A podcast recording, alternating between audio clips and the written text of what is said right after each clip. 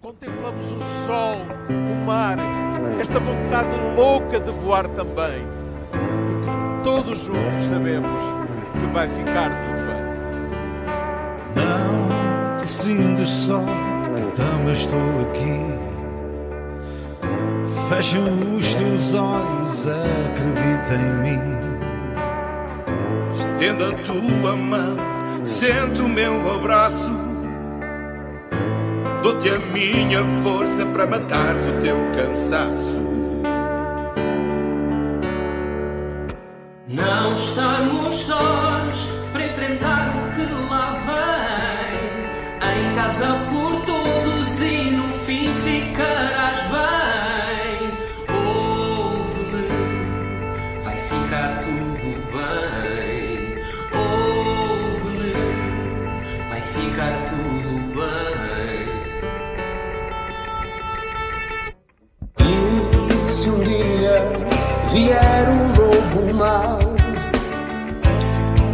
nas histórias para nos fazer mal, pode soprar e contar até três.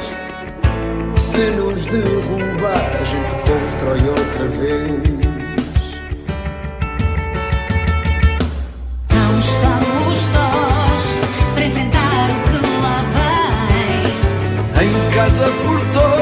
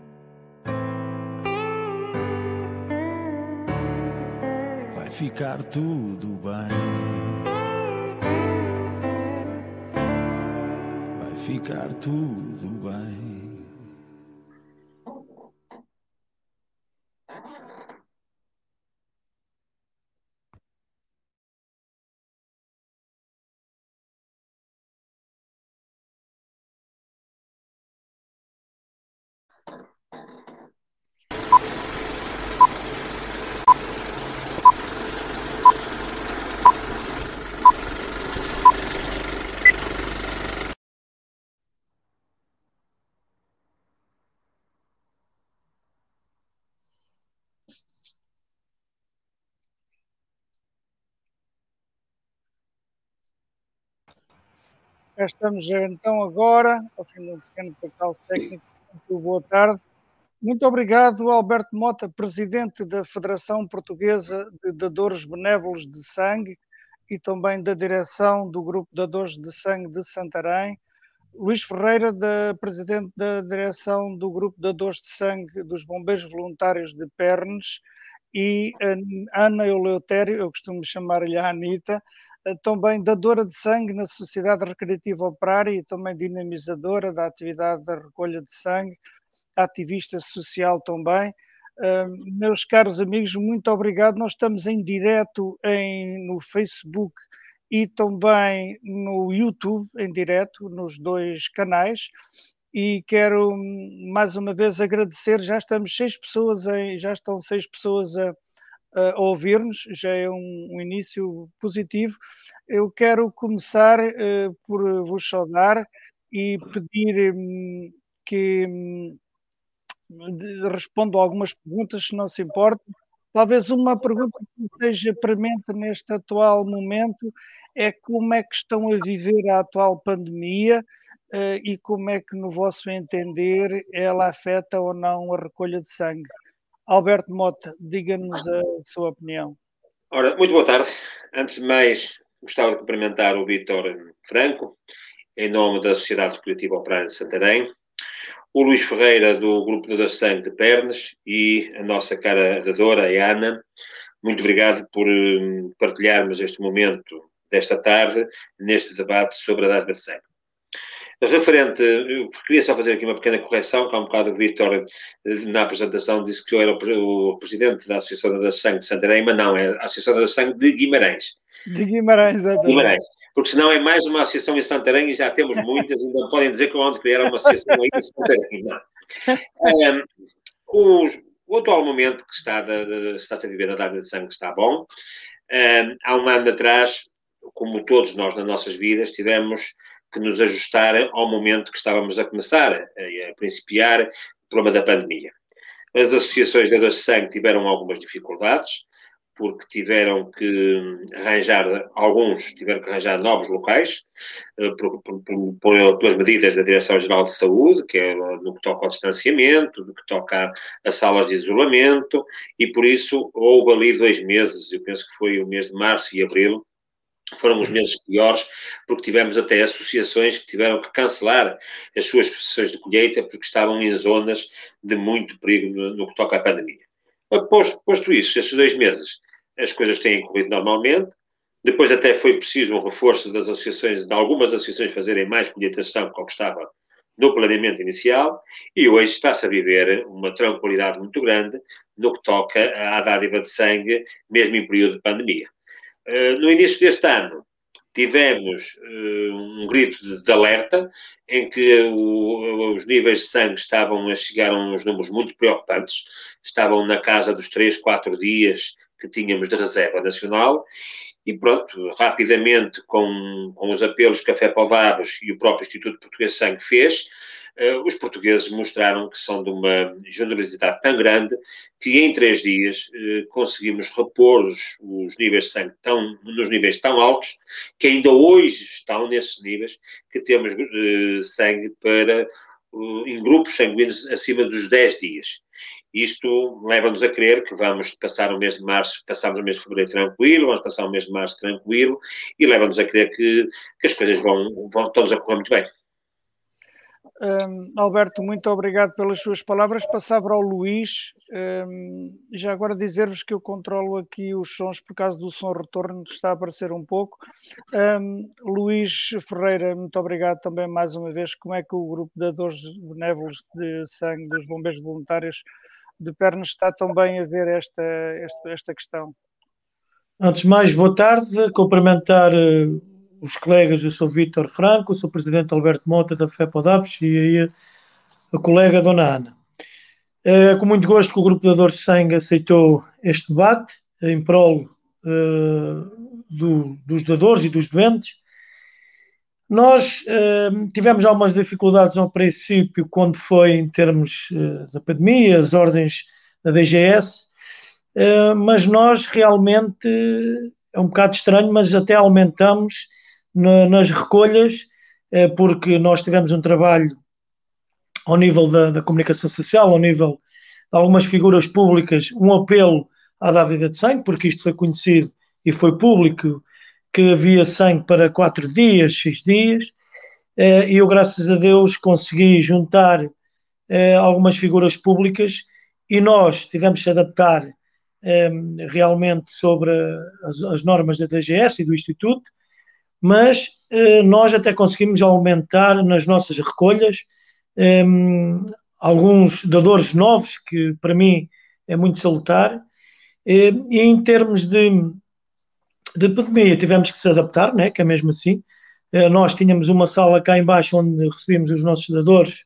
eh, tivemos que, como temos um pavilhão ginódesportivo nos bombeiros, tivemos que adaptar, porque também a área é maior, e colocamos os nossos dadores porque tem que ter uma entrada, uma saída, eh, e em termos de espaço, entre dador eh, com dador e em termos profissionais do Instituto. e hum, acho que está a correr para o melhor. É um esforço de todos, eh, porque sozinho não somos ninguém, mas dia 21 de março vamos ter outra recolha cá. O Instituto também, 28 de março, é das 9 às 13. O Instituto também pediu um apoio extra para nós, o Grupo de Dores de Sangue dos Mamães de Pernos, ter mais recolhas, porque vou dar um exemplo: nós tínhamos três recolhas por ano e neste momento temos eh, o dobro de recolhas. E é todo o gosto, estamos cá para servir quem mais precisa.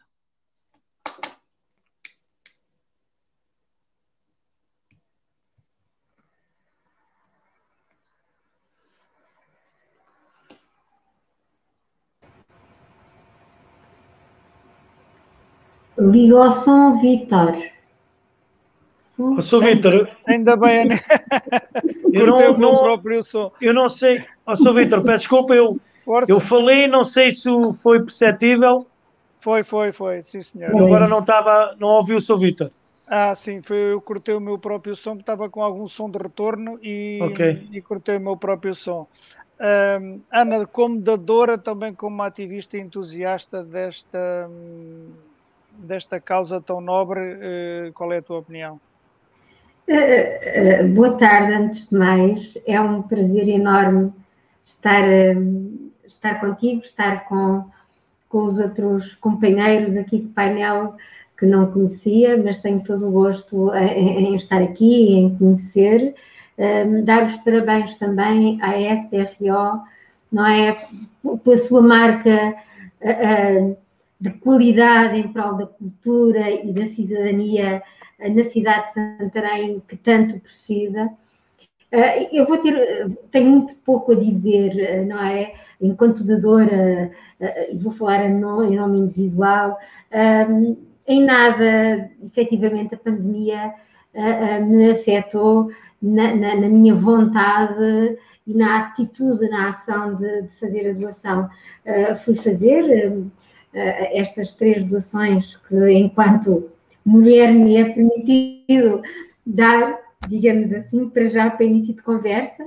Eh, apenas uma, eh, não, não, não, não houve essa possibilidade, tem a ver com, como toda a gente sabe, com os níveis de hemoglobina que muitas vezes nos impedem eh, de dar sangue, mas fiz as, eh, nas três as duas doações possíveis e correu tudo bem, mas concordo com o Alberto e com, e com o Luís quando dizem que efetivamente quando temos que, que, que nos chegar à frente e quando assumirmos esta responsabilidade cidadã coletiva, eh, eh, conseguimos corresponder àquilo que os outros e a nossa comunidade eh, precisa. Nós que hum, lidamos muito com, com a recolha de sangue, com as dádivas de sangue, também estivemos muito próximos de, daquilo que são os serviços públicos de saúde. Como é que vocês viram a resposta dos serviços públicos de saúde?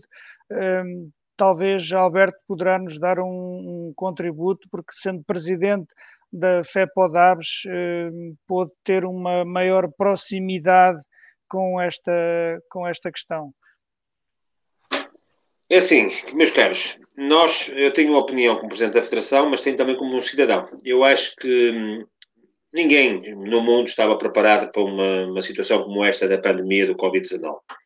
Mas há uma coisa que nós vamos ter que tirar de, de ressalvar, ou no fim de, de todo este processo terminar, que ao contrário do que se falava muito no nosso país e até lá fora, nós temos um Serviço Nacional de Saúde de excelência.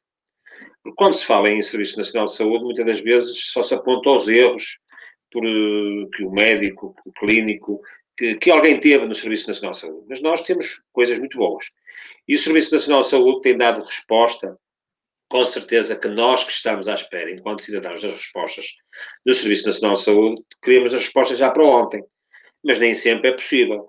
Temos que esperar para amanhã ou para depois da amanhã. Mas eu penso que o Serviço Nacional de Saúde tem dado uma resposta muito clara a este problema da, da pandemia. No que toca à dádiva de sangue, os profissionais de saúde têm estado, profissionais de saúde, os centros de sangue, nos hospitais, têm estado sempre na linha da frente. É verdade que não houve ninguém que se tivesse afastado um pouco das suas obrigações profissionais no que toca a dar de sangue por causa da pandemia. O próprio Instituto Português de Sangue também fez com que os profissionais se sentissem eh, com alguma segurança, foi por isso que se manteve as regras e se mantém as regras que a Direção-Geral de Saúde nos coloca, e muito bem, que é o caso do distanciamento, o uso de máscara, o desinfetar as mãos, desinfetar os espaços, o ter a sala de isolamento, o medir a temperatura aos dadores, por isso, tudo isso uh, dá-nos a sensação que o Serviço Nacional de Saúde está a cumprir em boa parte de tudo que nós queríamos e esperamos ter sempre como Serviço Nacional de Saúde uh, ser um, um, bem essencial para o, para o povo português. E, e, Luís, como é que vê esta questão? Até porque também, estando ligado aos bombeiros, também há aí uma experiência muito particular. Sim, eu como profissional de bombeiro já há muitos anos, né? já são 25 anos. Uh, isto agora acalmou um pouco, uh, ainda bem, porque isto tivemos uma situação que já fez um ano, uh, mas quem anda no terreno é que, é que sabe o que é que se passa concretamente. Eh, muitas das vezes eu penso que a informação que chegava às televisões não era a mais correta porque cada vez havia mais pessoas infectadas com, com Covid-19. Eh, mas quem tem também uma federação uh, no, na pessoa do seu presidente Mota, uh, qualquer coisa que as associações precisem ou os grupos, está sempre disponível para ajudar. Isso também é muito importante, porque para as pessoas perceberem, seja grupos, seja associações, seja os, os próprios dadores, andamos aqui com amor à camisola. Isso acho que tem que ser bem vincado, porque nós andamos aqui a perder o nosso tempo com todo o gosto, nessas situações da pandemia, uh, que é muito difícil lidar com todas as situações, porque em termos de toda a logística é muito difícil, mas quando temos também, como eu tinha referido, a própria Federação, o próprio Instituto, as, as próprias direções e os próprios dadores a ajudar, tudo se torna muito mais fácil. Um, Luís, um, essa experiência uh, e estando ligado aos bombeiros, tem também um lado de cá, que é o lado das pessoas que recebem os serviços, digamos assim, um, quer os serviços públicos de, de saúde, uh, quer os serviços de, uh, de neste caso, de, do apoio da recolha de, de sangue eu queria dar a palavra à Ana Eleutério, não estou a conseguir ligar o micro dela, não sei se ela me está a ouvir. Uh, ah, força agora. Força. E eu queria saber também a tua opinião sobre esta questão. Uh, questão relacionada com a Como forma... é que vês que os serviços públicos de saúde responderam neste tempo de pandemia, isso do ponto de vista das dadoras de sangue, tem algum olhar mais em particular sobre a matéria? Eu, eu pessoalmente uh, uh, não creio. Eu acho que o Serviço, o Serviço Nacional de Saúde respondeu extraordinariamente bem face ao consecutivo desinvestimento que tem sofrido há décadas. Portanto, eu, como todos nós, em termos pessoais, coletivos, até no âmbito do associativismo, todos nos reinventámos e o Serviço Nacional de Saúde, claro que nem sempre as coisas correram bem, claro que eh, perante uma experiência que tomou umas proporções desconhecidas para todos nós, haverá muitos, muitas coisas a retificar, mas eu acho que o Serviço Nacional de Saúde mostrou porque é que é tão necessário, porque é que é tão estrutural, porque é que é imprescindível uh, ao nosso, à nossa saúde individual um, eh, e coletiva. Eu acho que o Serviço Nacional de Saúde uh, respondeu muito bem, muito bem a este imenso uh, e inesperado desafio. Obviamente, obviamente que depois disto tudo, não é? Far-se-ão balanços e, e, espero que, quem, que as pessoas que são responsáveis pelas estruturas, pela gestão, pela organização, até responsáveis políticos, entendam a mensagem e da experiência façam um saber novo, mas efetivamente acho que correu bem e acho que melhor, se calhar, dentro daqueles que são os meios dos profissionais, das pessoas, portanto, os recursos humanos e materiais, o que é que nós poderíamos esperar? Sim, sim. Isto. Eh, eu gostava também de vos colocar uma questão. Uh, isto tendo em conta a prática que nós temos tido na SRO, um, ehm, do ponto de vista de, daquilo que muitas vezes vem de, do reflexo das consultas uh, que são feitas antes da recolha de sangue, nomeadamente das restrições que são aplicadas uh, ou que são entendidas uh, por quem faz a consulta médica. Eu gostaria, por exemplo, de perguntar-vos como é que vocês veem essa questão, quer de, da vossa experiência particular, quer de alguma, de alguma polémica, se é assim que se pode dizer, de uma discriminação de pessoas homossexuais e lésbicas na dádiva de sangue. Uh, sei que um, o Alberto tem feito um trabalho significativo de tentar sensibilizar o poder político para isto e se calhar começava por ele uh, pedindo a opinião dele. É assim, antes de mais é bom que se diga que na dádiva de sangue não há nenhuma consulta médica. Há um materiais clínica, onde é uma etapa muito importante, e as pessoas às vezes não dão uh, total uh, valor àquele momento que estão com o seu profissional de saúde, com o médico ou com o enfermeiro que está a fazer a triagem clínica, é muito importante no processo da dádiva. A colheita de sangue não existe consulta médica, porque há pessoas que às vezes dizem que vão à consulta médica. Não, é uma triagem clínica. E há uma coisa que nós todos temos que uh, dizer aos dadores.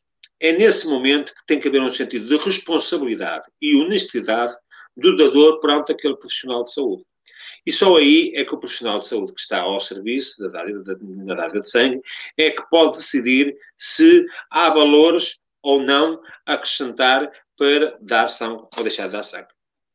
Com certeza, Vitor, que eh, tem havido no, nos últimos dias uma polémica por cima da mesa eh, sobre a orientação sexual de não poderem dar sangue eh, numa determinada eh, uma determinada de dores. A Fé Paldares uh, vai fazer agora, nos próximos dias, 39 anos de existência.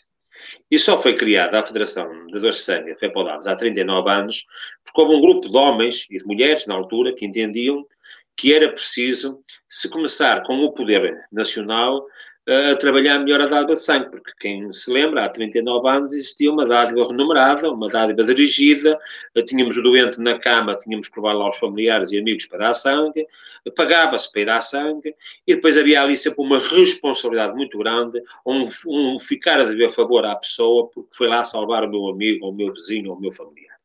E a Fé Palavras há 39 anos, já haviam associações de dadores de sangue, nós temos associações de dadores de sangue no nosso país com 40, 50, 60 anos de existência, por isso começaram a existir grupos de dadores de sangue muito mais cedo que a Federação.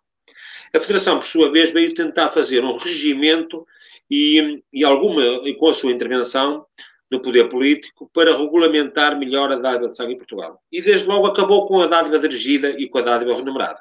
Foi através de, de, de trabalho há 39 anos dos, meus antecessores, digamos, que fizeram com que a dádiva de sangue fosse um, deixada de ser renumerada e ser dirigida. Depois tivemos a situação de haver algumas regalias ou alguns reconhecimentos do Estado como pessoa de bem que tinha e que tem o dever de fazer a sangue. Veio logo, desde já, a isenção das taxas moderadoras, e veio também o direito ao, ao dia quando se dirigia para dar sangue. Em 2011, eh, o governo, da altura, entendeu eh, terminar com tudo isso, terminar com a isenção da taxa moderadora, terminar com o, o dia para se dar sangue.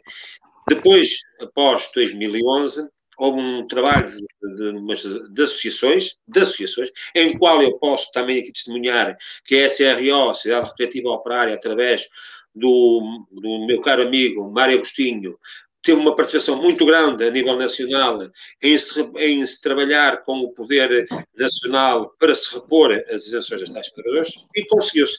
Em 2016, o, o Sr. Ministro da Saúde, na altura, o Dr. Adalberto Fernandes, conseguiu repor essa isenção das taxas migradoras. Está-se agora a trabalhar um, com, com quem nos está a abrir as portas, porque também muitas vezes fala-se, mas depois não, ninguém quer, ou pouca gente quer trabalhar um pouco no que toca a regimentos na dádiva de sangue, e está-se a trabalhar agora com alguém para tentarmos repor outra vez o direito ao dia quando se vai dar sangue. Porque cada vez mais se está a verificar que os centros de sangue também e os hospitais têm muita dificuldade de fazer recolha de sangue só ao fim de semana. Nós precisamos, é bom que se diga, cerca de mil unidades de sangue todos os dias e por isso não podemos contar com as dádivas só do fim de semana. Temos que ter dádivas de sangue desde de segunda a domingo.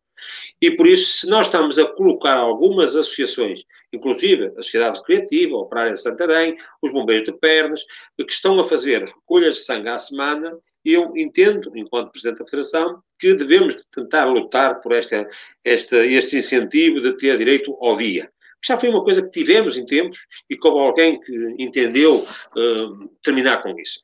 No que toca à questão que me pôs sobre orientação sexual, nós, quando fomos apanhados nessa notícia em 18 de fevereiro, nós comunicamos à senhora Presidente do Conselho Diretivo a posição da FEPODABS.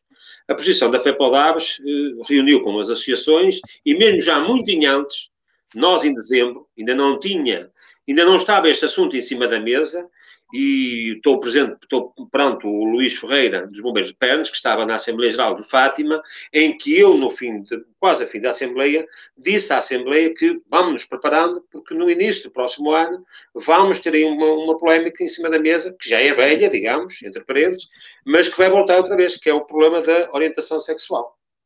E eu dei a minha, eh, a minha a minha opinião, como pessoal, e depois recebi das associações todas. E nós inscrevemos ao Instituto de Portuguesação que nós somos contra a discriminação da dádiva de sangue, seja por orientação sexual, seja por raça, cor, seja por que seja.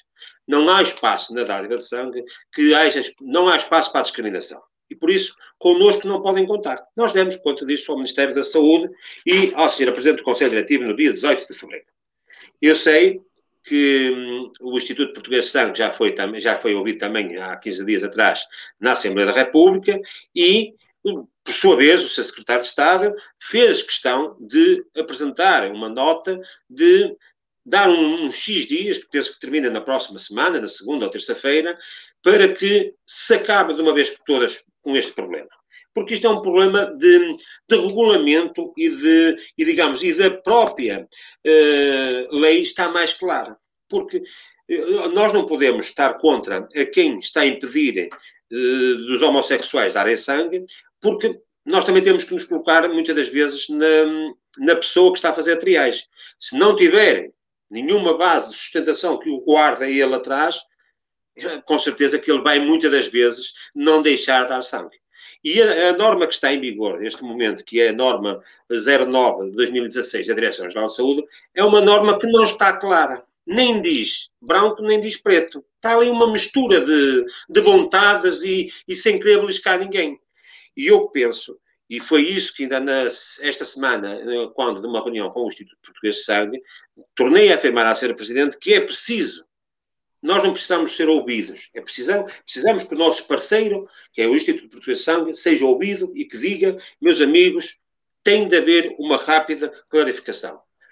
Ah, com certeza que a rápida clarificação da lei é não haver discriminação da dádiva de sangue. Na dádiva de sangue. Isso é ponto, ponto uh, assente. Com certeza que também é verdade, o Instituto Português de Sangue não tem nada escrito em lado nenhum, e eu não estou aqui como advogado do Instituto Português de Sangue, estou aqui como advogado das, das nossas associadas, mas, como mas também posso dizer que o Instituto Português de Sangue não questiona a orientação sexual dos seus potenciais dadores. Não questiona. Agora, com certeza que o profissional de saúde que está de serviço não tendo a lei tão clarificada, depois obedece, digamos, a alguns critérios que até pessoalmente, até são mais critérios pessoais. E isso aí é que nós somos contra. Com certeza que nós não podemos andar aqui por critérios pessoais. Agora, o que nós esperamos e acho que vai acontecer. Agora estamos à espera que o Instituto Nacional de Saúde, Dr. Ricardo Jorge, faça algo com a Direção-Geral de Saúde, com, com outras entidades, com o Instituto Português de São, que faça algo para que a norma que venha a sair nos próximos dias seja uma norma muito mais clara. E a clareza parte só, e eu só vejo uma situação, é a situação de, meus amigos, ser clara ao ponto de não haver discriminação. Então, eh, eu penso que nós podemos passar, por exemplo, agora ir rodando, se calhar passar à Ana Eleutério. Ana, um, o teu micro está desligado. Um, já está ligado. Um, tu, como dadora de sangue, como pessoa muito solidária que és, pessoa muito dinamizadora de atividades sociais por todos os lugares onde tens passado. Um, como é que tu vês este tema? Porque de facto é incompreensível que haja pessoas que é recusada a dádiva de sangue por terem uma orientação sexual diferente ou por terem uma opção sexual diferente. Ana, diz-nos a tua opinião. Sim, Vitória, enquanto tudo isso que tu disseste, mas também enquanto mulher lésbica. Uh, e se eu tenho uh, ah, 50 anos, portanto, há 30 anos atrás, 30, 32 anos, quando dei sangue pela primeira vez no hospital de Almada, uh, perguntava-se, não é? Perguntava-se às páginas tantas. Naquela altura eu creio que eu não, não questionava muito se aquilo se fazia parte do protocolo, não é? Desse tal inquérito e dessa triagem clínica, mas perguntavam orientação sexual. E, e isso, isso, técnico, a técnica que, que, fazia a recolha, achava por bem quando eu dizia sim, sou lésbica uh, e tudo bem, uh, faria a colheita e fez. Uh, se o técnico, a técnica que, que, que, faz a colheita na altura, estou a falar de há pouco mais de 30 anos atrás, se tinha algum tipo de preconceito, as coisas eram diferentes, não é? Havia muito constrangimento, muito mal-estar causado, muita dúvida estampada no rosto, muito desprezo até. Bom, uh, o, o, o, Alberto falou da norma, dessa tal norma. A norma atual sobre, sobre comportamentos de risco, creio eu, se não estou em erro, para dadores de sangue, retirou os homossexuais e os bissexuais da categoria de população com risco infeccioso acrescido não é? Portanto, e entre setembro de 2016 e fevereiro de 2017, essa doação era condicionada, portanto, quando um homossexual, um bissexual assumido se dirigia para fazer a sua dádiva de sangue, era condicionada a um ano de abstinência sexual. Uh, uh, a verdade é que nós vivemos num país que está um, completamente parado no tempo no que concerne à burocracia, porque aquilo que impede aquilo que impede, na verdade, o usufruto pleno da, da, da, vontade e do exercício da cidadania de doar sangue é a tal norma que o Alberto há pouco ficou de 2016 da DGS, que foi atualizada pela última vez em 16 de fevereiro de 2017, que diz que ia ser iniciado um estudo de investigação para avaliar o nível de risco não é? No contexto social e cultural português. E esse estudo nunca foi realizado. Portanto, na, os profissionais de saúde nos hospitais, nos centros de saúde, nos postos de recolha, e, em todo o lado que quiserem definir e nomear, efetivamente estão num limbo legal. E esse limbo legal não é? De normativo de que em Portugal tanto se vive, de, de, do decreto, mas a cidadania não se decreta. É? A cidadania aprende-se, fomenta-se, constrói-se com educação, com formação. Está muito dependente, muitas vezes, dos chefes de serviço, dos chefes, das pessoas, dos técnicos, não é? E nós sabemos que muitas vezes essas pessoas têm um desprezo absoluto pelo outro, principalmente se o outro compromete e afronta o seu próprio, o seu próprio preconceito. Eu, pessoalmente, do meu ponto de vista pessoal, nunca nenhum desses fatores e nenhuma dessas discriminações, nunca a senti na pele na verdade. Nunca a senti enquanto, enquanto mulher lésbica, mas sei de dezenas de casos de, de, de, de companheiros de luta, de, amigos mais ou menos próximos, que em função da sua orientação sexual foram discriminados e até impedidos de fazer doações de sangue. E infelizmente não reporto casos de há 30 anos atrás, 30 e poucos anos atrás Falo de casos que aconteceram há dois anos, há cinco meses, há seis meses, em que a orientação sexual para muitas pessoas ainda é um risco elevado no que concerne à doação de sangue, quando todas as instâncias, até mesmo da Organização, Organização Mundial de Saúde, nos dizem que é um risco residual, o mesmo risco se calhar qualquer, uh, um, qualquer pessoa, mesmo sendo heterossexual e tendo uh, qualquer tipo de orientação sexual, tem, não é? Em função da, da sua própria saúde, não é? Da sua saúde. De, pessoal, oh, Ana, um, eu, eu gostava já agora, desculpe interromper, porque há um comentário de uma pessoa que está a acompanhar o nosso debate, o Milton Bruxado. Milton, muito obrigado por ter vindo também ao nosso diálogo. Uh, e diz o Milton, não sei se todas as pessoas estão a conseguir ver. Eu já agora quero dizer a quem nos está a acompanhar, que não disse de princípio, que quem estiver a ver em computador ou em tablet, por baixo deste, por baixo deste retângulo onde está as nossas caras, há um quadradinho, uh, se nós passarmos com o rato ou com o dedo por cima, há um quadradinho que permite que toda esta imagem onde nós quatro estamos fique todo o tamanho do ecrã. Diz então o Milton que tem de haver uma rápida clarificação da lei, até porque há homens casados com mulheres que têm sexo com outros homens e são dadores de sangue, aliás, a mesma coisa que com as mulheres, ou seja, no fundo, isto tem a ver com as questões bissexuais. Uh, Anitta, como é que tu. Uh, sim, deixa só a Ana comentar, depois passa ao Alberto, está bem? Sim, sim, sim.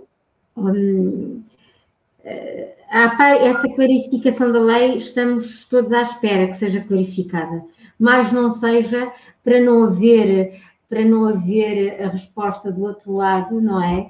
De que nós apenas estamos a obedecer à lei, porque quando não há mais argumentos, eh, eh, em tantos contextos, até do ponto de vista histórico, eu estou a cumprir a lei e estou a cumprir ordens, sempre encapotou uma série de atentados aos direitos humanos. o que é que eu posso dizer sobre isso? É um facto. mas não é só a clarificação da lei, não é só a clarificação da lei que é importante, tem a ver também com, com aquilo que eu há um bocadinho dizia, que era qualquer pessoa, na verdade, pode chegar uh, no momento de dádiva de sangue e aquele inquérito que é feito inicialmente, até uma outra pergunta, até mais informal, a que seja sujeito, pode mentir. Claro. Não é? Na verdade, pode mentir.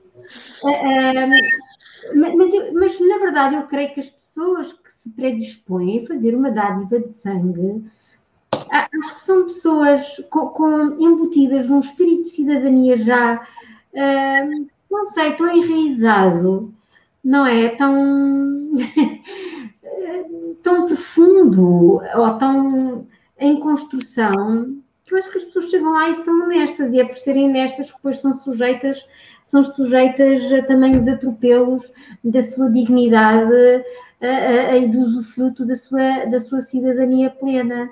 Um, eu penso até que o Alberto e, e, o próprio Luís poderão dizer isto melhor que eu e agora falo enquanto dadora. Nós não chegamos lá, qualquer um de nós que vai dar sangue, nós vamos dar sangue e o nosso sangue vai por e simplesmente ser doado. As coisas não funcionam assim, não é? Portanto, o nosso sangue é sujeito, depois da doação e daquele inquérito clínico inicial, vai ser sujeito a uma análise. E é por isso que nós,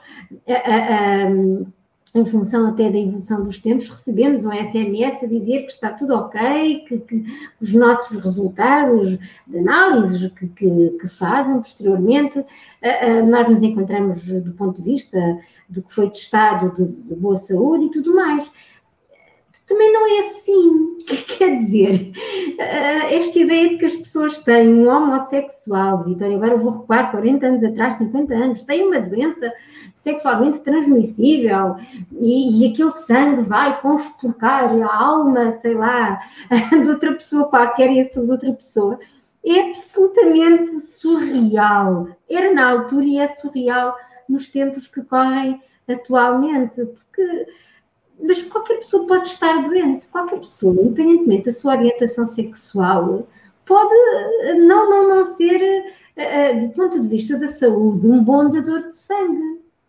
Não, não é verdade, porque o que interessa às pessoas que o vão receber não é a orientação sexual. A pessoa que eventualmente vai receber a minha dádiva de sangue, ou aquilo que vão fazer com, com o sangue vou doar, ah, não se importa minimamente se aquele sangue foi dado por um homossexual, por uma lésbica, por um negro, por um asiático, quer que seja, por um rico, por um pobre.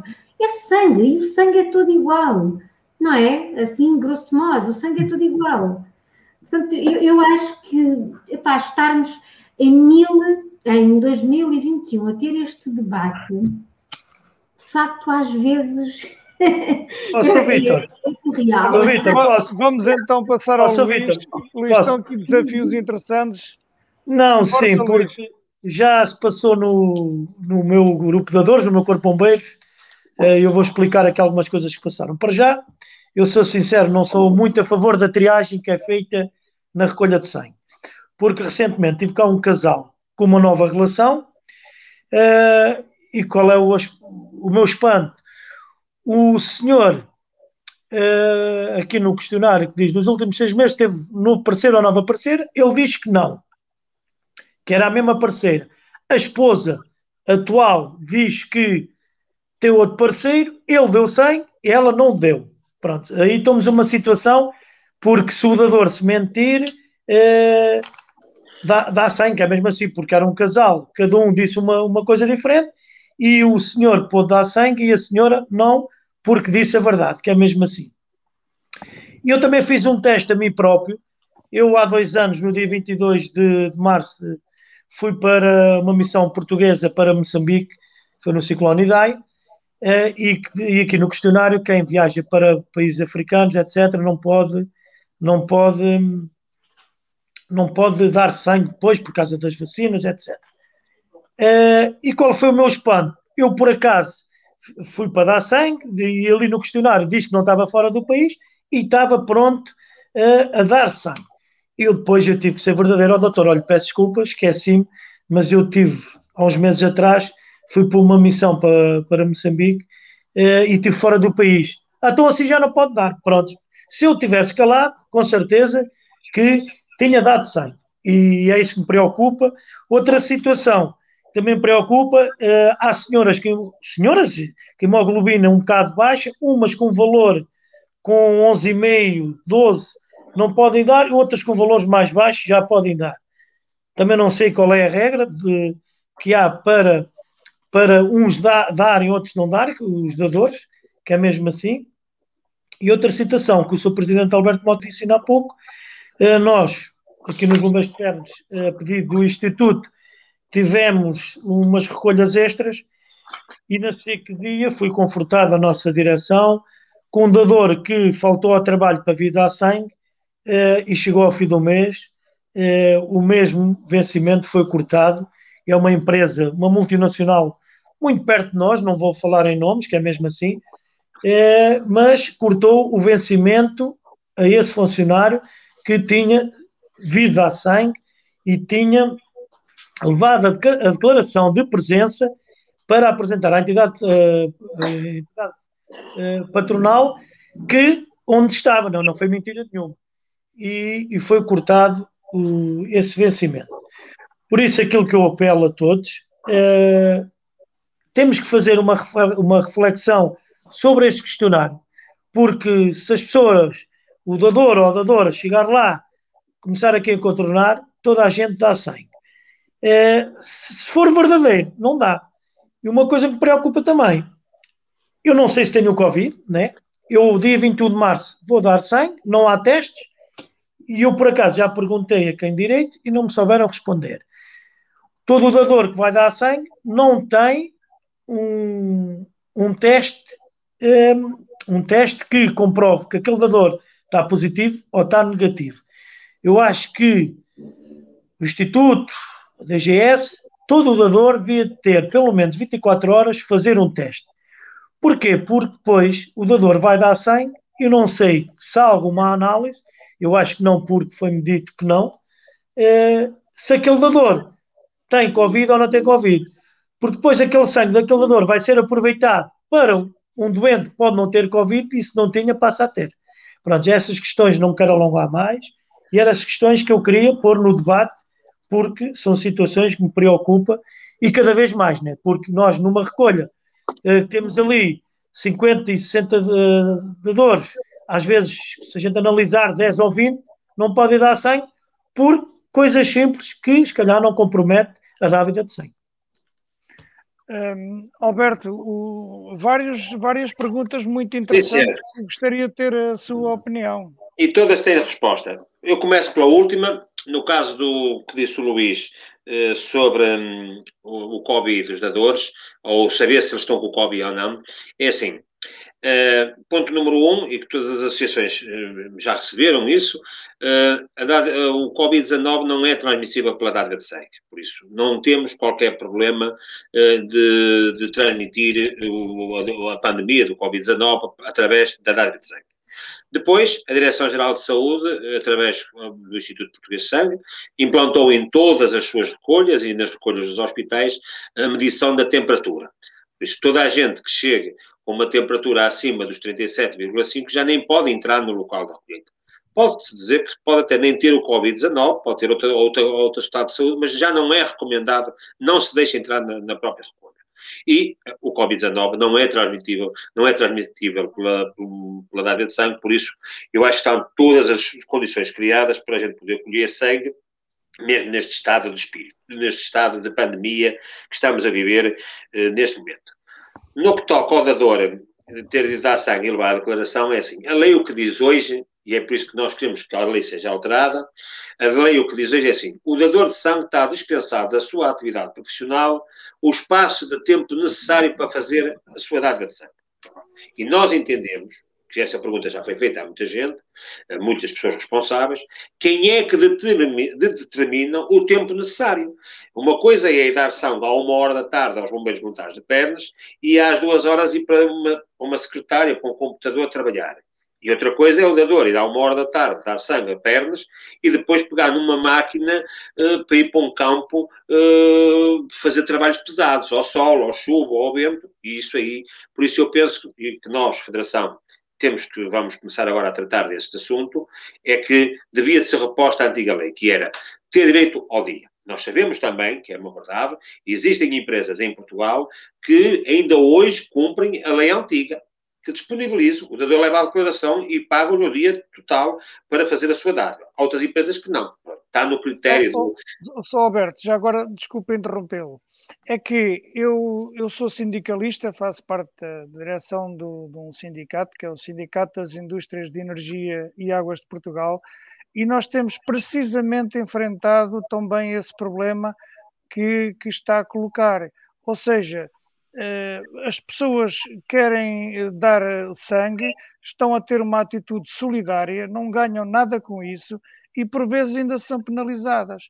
Claro. Pessoas que trabalham, por exemplo, vou só terminar com este exemplo.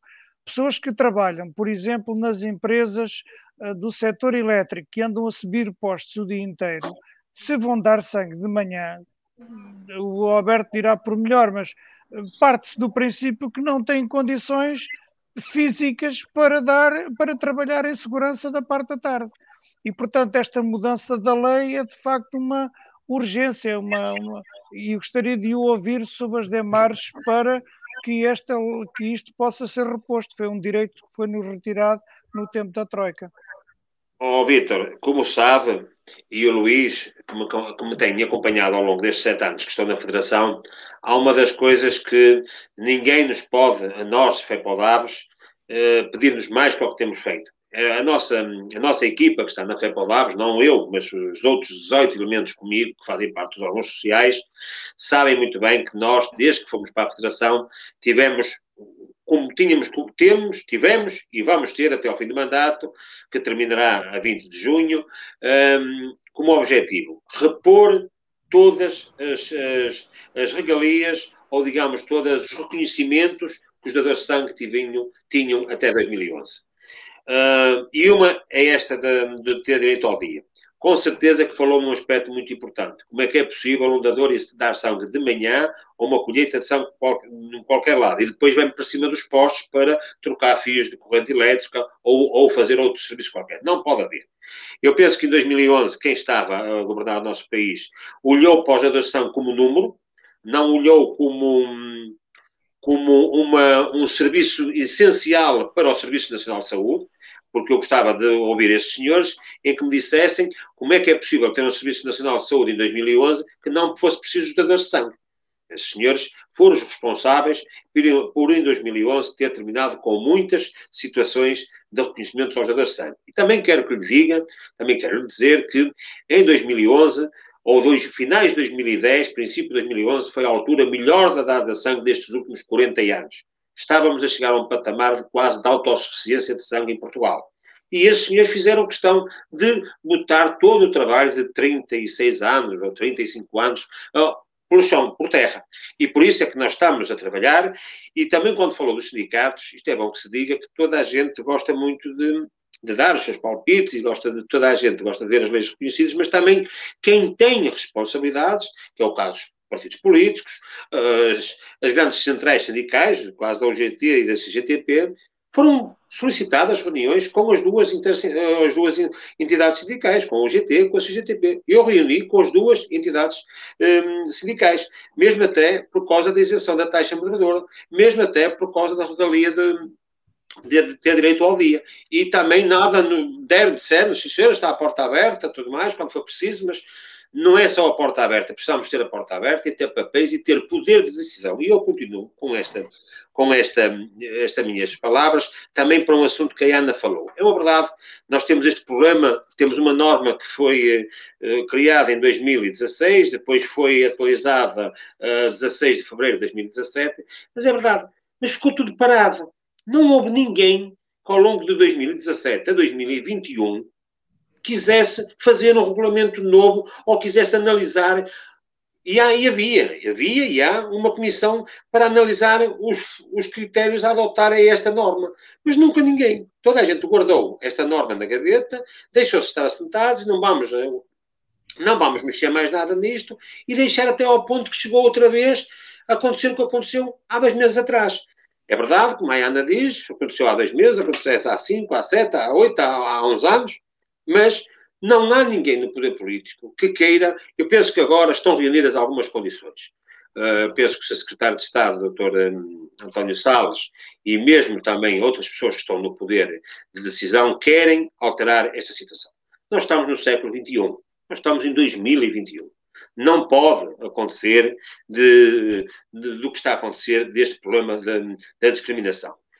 Também é uma verdade que nós entendemos que a atualização da norma aos critérios do dador devem estar de acordo com as evidências científicas atuais e as ordens também da comunidade europeia, que nós também obedecemos essa, ao setor da comunidade europeia.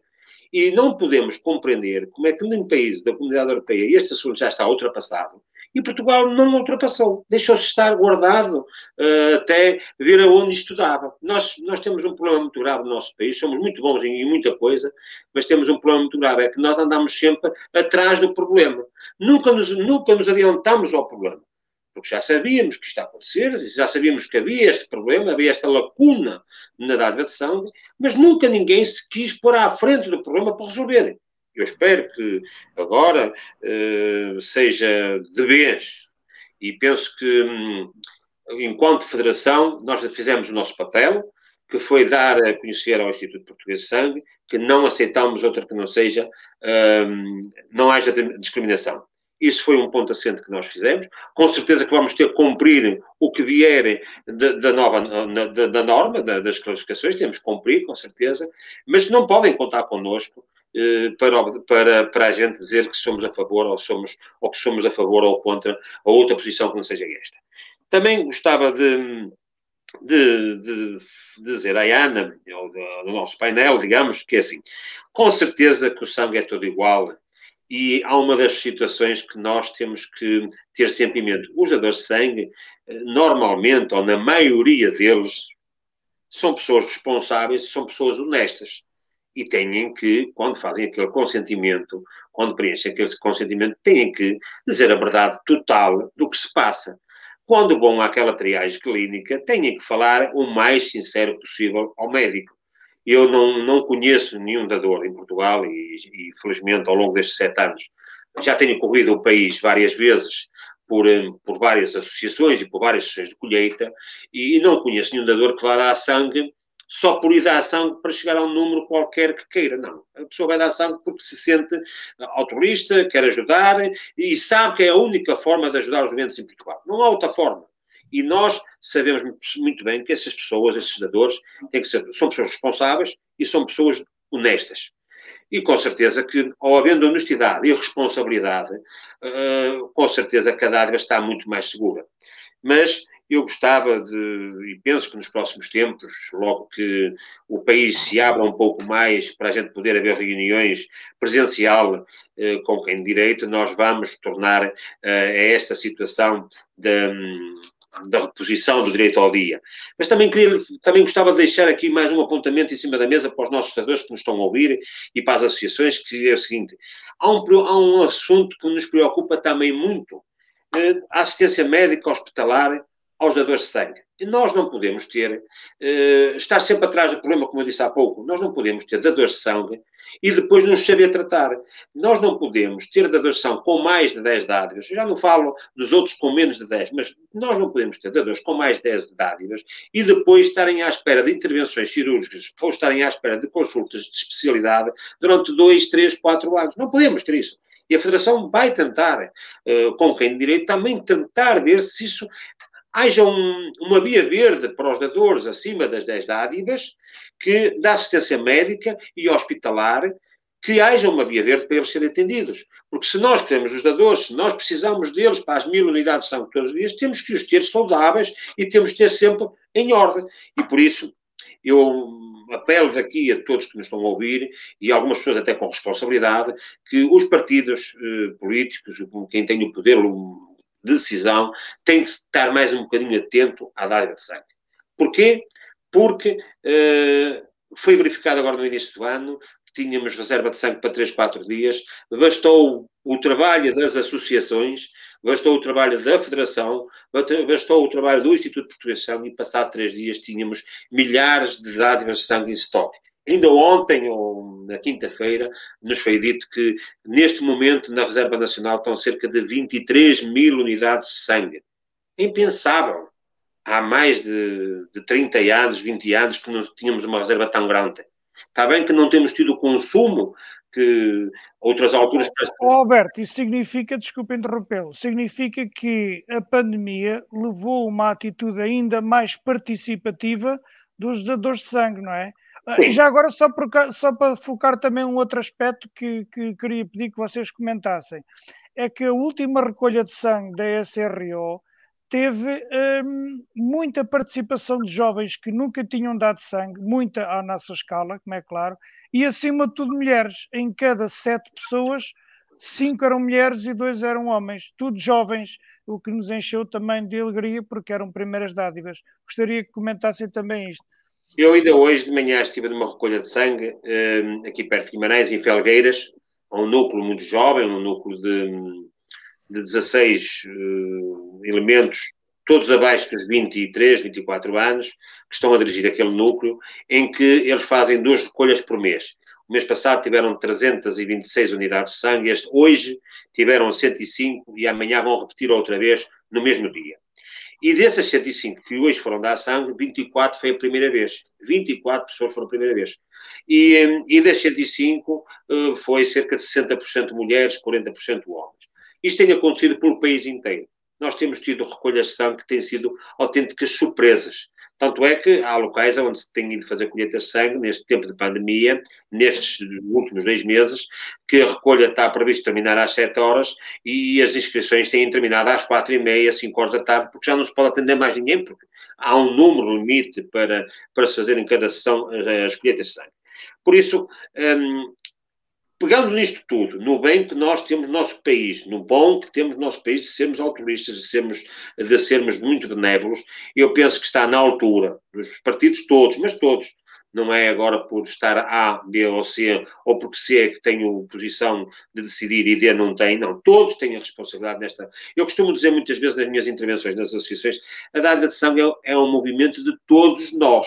E quando eu falo em todos nós, já falo nem que não haja um, que não haja qualquer afastamento de ninguém da dádiva de sangue. E por isso toda a gente tem a obrigação de ajudar a melhorar este momento, uh, este movimento da dádiva de sangue. Eu penso que hum, a dádiva de sangue está a precisar de levar aqui alguns melhoramentos, não só no que toca à orienta, não só na discriminação, mas sim também no que toca a reconhecimentos. Nós temos dadores no nosso país que ainda hoje dão sangue e já deram mais de 100 dádivas. Meus amigos, todos que estamos aqui, se tivermos uma máquina calculadora, sabemos que essa pessoa deu mais de 50 litros. Nós estamos a brincar, estamos a falar de pessoas que já deram mais de 50 litros de sangue, que é uma autêntica fábrica. É bom que quem tem poder de decisão saiba o valor que esse dador deu. O valor ao valor. Alberto, nós estamos a encaminhar para o fim do nosso programa, mas o Alberto colocou aí uma questão muito interessante, nomeadamente no que diz respeito à juventude e à participação das mulheres, e eu passo à, à Ana Eleutério. Um, e, e, Ana, um, poderá-se, tu como mulher poderás dizer, poderemos, hum, eu tens o micro desligado, poderemos dizer que esta, hum, pelos vistos, como diz o Alberto, este aumento generalizado em todo o país de dádivas, acima de tudo pela participação das mulheres, hum, isso deve-se ao facto de a mulher estar, digamos que, a lutar pela sua participação cívica? Também, também, eu creio que isso deve a variedíssimas razões. A Covid-19 é uma doença comunitária não é? é uma doença que se espalhou na comunidade. Portanto, apela muito ao nosso sentido de entreajuda coletiva. Nós, em Portugal e na Europa, não é? Estamos em maioria, não é? Ao contrário, ao, contrário dos países africanos, em que há maior número de homens, falando assim, generalizando, do que mulheres, na Europa.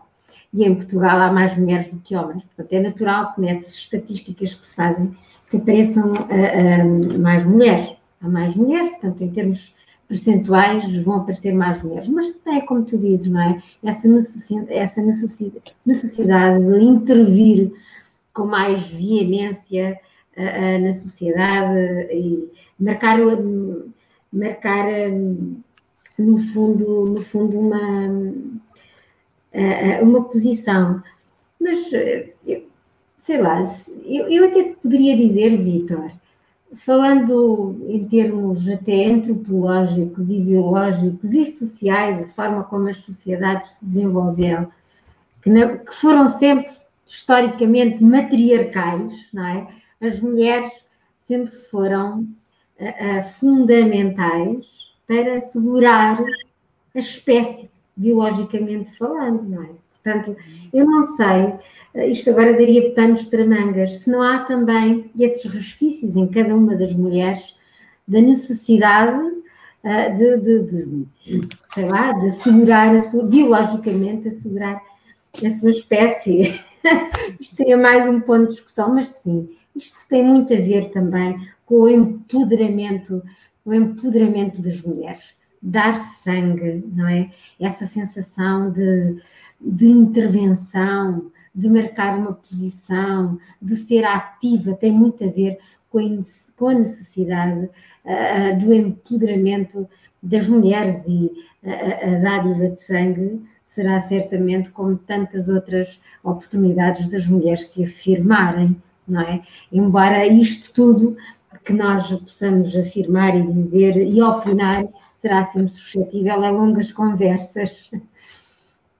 É, isto são temas muito interessantes. Eh, eh, se nós estivéssemos mesmo em televisão, já estávamos a passar da hora, mas como nós não temos publicidade para passar, eh, mas pedia-vos então talvez uma mensagem final a todas as pessoas que estão a ver e a todas as pessoas que ainda vão ver este vídeo, porque ele vai ficar online, quer no, a todas as pessoas que o partilhem e também depois irá ficar em podcast rádio no, no, no site da SRO, sro.pt. E não sei quem quer começar por dar talvez uma última mensagem a todos nós. Um, antes de mais, posso terminar eh, agradecendo à SRO, à Sociedade Recreativa Operária, por esta iniciativa, que é a segunda, e que eu outra acompanhei e hoje pronto, estou aqui a participar, porque a Sociedade Recreativa Operária de Santarém, ao fazer isto, é mais um veículo moderno, dos tempos atuais, que dá para promover a dádiva de sangue na região de Santarém, onde existe diversos grupos. Uh, segundo, e em jeito de, de, finalizar, é lembrar aos nossos dadores, é dizer-lhes obrigado, obrigado pelas suas dádivas, obrigado por garantirem o sangue a todos os doentes do nosso país, eh, no próximo dia 27 de março comemora-se o Dia Nacional do Dador de Sangue. O Dia Nacional do Dador de Sangue que este ano irá ser comemorado muito diferente dos outros anos, por motivo da pandemia.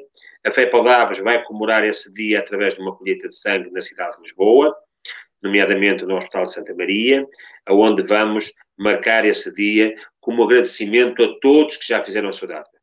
E lembrar, mais uma vez, que são precisas mil unidades de sangue todos os dias. E por isso, a FEPOLABS e todas as instituições pedem para quem puder dar sangue, quem tiver mais de 18 anos e menos de 65 anos, dê sangue e nos ajudem. Obrigado a todos. Então, se calhar passo ao Luís. Luís, se calhar okay. ficaste um bocadinho mais desfavorecido no tempo. Não, mas... não faz mal. Antes de mais, queria agradecer ao SRO, a Sociedade Recreativa Operária, pelo convite e agradecer também ao painel um, ehm, pelo este debate, foi interessante. Queria fazer um apelo a todos os dadores e dadoras uh, aqui do Conselho de Santarém e fora do Conselho de Santarém. Uh, dia 21 de março, no Grupo Dadores de Sangue dos Bombeiros de Pernos, vamos ter uma recolha das 9 às 13. Uh, contamos com todos, com os jovens, é muito importante, porque isto agora subiu um bocadinho, mas não quer dizer que estamos descansados, que é mesmo assim.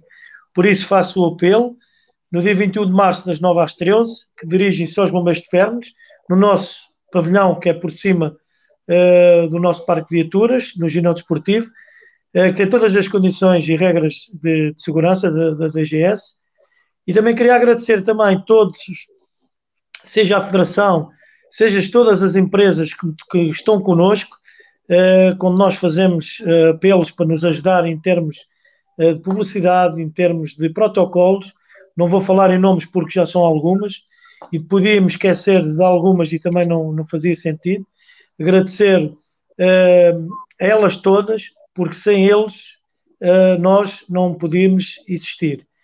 E um apelo aos dadores, o nosso obrigado, e estamos sempre disponíveis para uh, estar com os dadores e os dadores estarem connosco. O meu muito obrigado.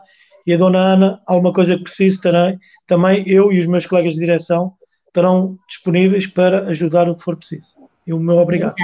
Muito obrigada. Ana, agora talvez a última palavra é tua. Bom, uh, Vitor, se me permites, se me permitem, eu vou ter uh, uh, o desplante de responder à questão inicial deste podcast, que é todas as pessoas têm direito a ser doadoras? Sim. Há um livrinho esta é uma edição de bolso que se chama, deixa ver assim, a Constituição da República Portuguesa. E na Constituição da República Portuguesa, artigo número 1, Portugal é uma república soberana baseada na dignidade da pessoa humana na vontade popular e empenhada na construção de uma sociedade livre, justa, e solidária, qualquer pessoa humana. E relembro também, relembro também Portugal é signatário, foi signatário da Declaração Universal dos Direitos Humanos, que também diz no seu artigo 1 que todos os seres humanos nascem livres e iguais em dignidade e em direitos. E um último apelo, deem sangue. Dar sangue é dar vida. Muito obrigado a todos. Eh, eu penso que a melhor forma de nós finalizarmos este nosso excelente diálogo é terminar com o vídeo que, em boa hora, a Fé Podaves eh, fez eh, e que é sempre muito motivador para todos nós. Contemplamos o sol, o mar, esta vontade louca de voar também. Todos juntos sabemos que vai ficar tudo. Não te sintas só, que também estou aqui. Fecha os teus olhos, acredita em mim. Estenda a tua mão, sente o meu abraço. Dou-te a minha força para matares o teu cansaço. Não estamos sós casa por todos e no fim ficarás bem. Ouve-me, vai ficar tudo bem. Ouve-me, vai ficar tudo bem. E se um dia vier o lobo mau, como nas histórias para te fazer mal, pode soprar e contar até três.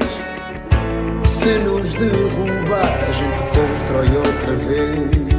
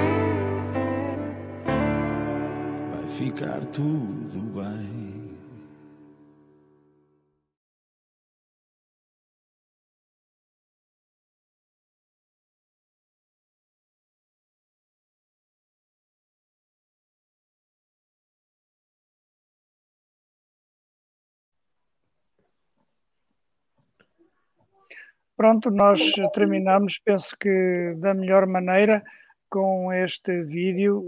Mais uma vez, muito obrigado a todos e esperemos que todos os dadores continuem a sentir-se motivados para aumentarmos as colheitas de uma forma solidária que todos nós precisamos. Muito obrigado.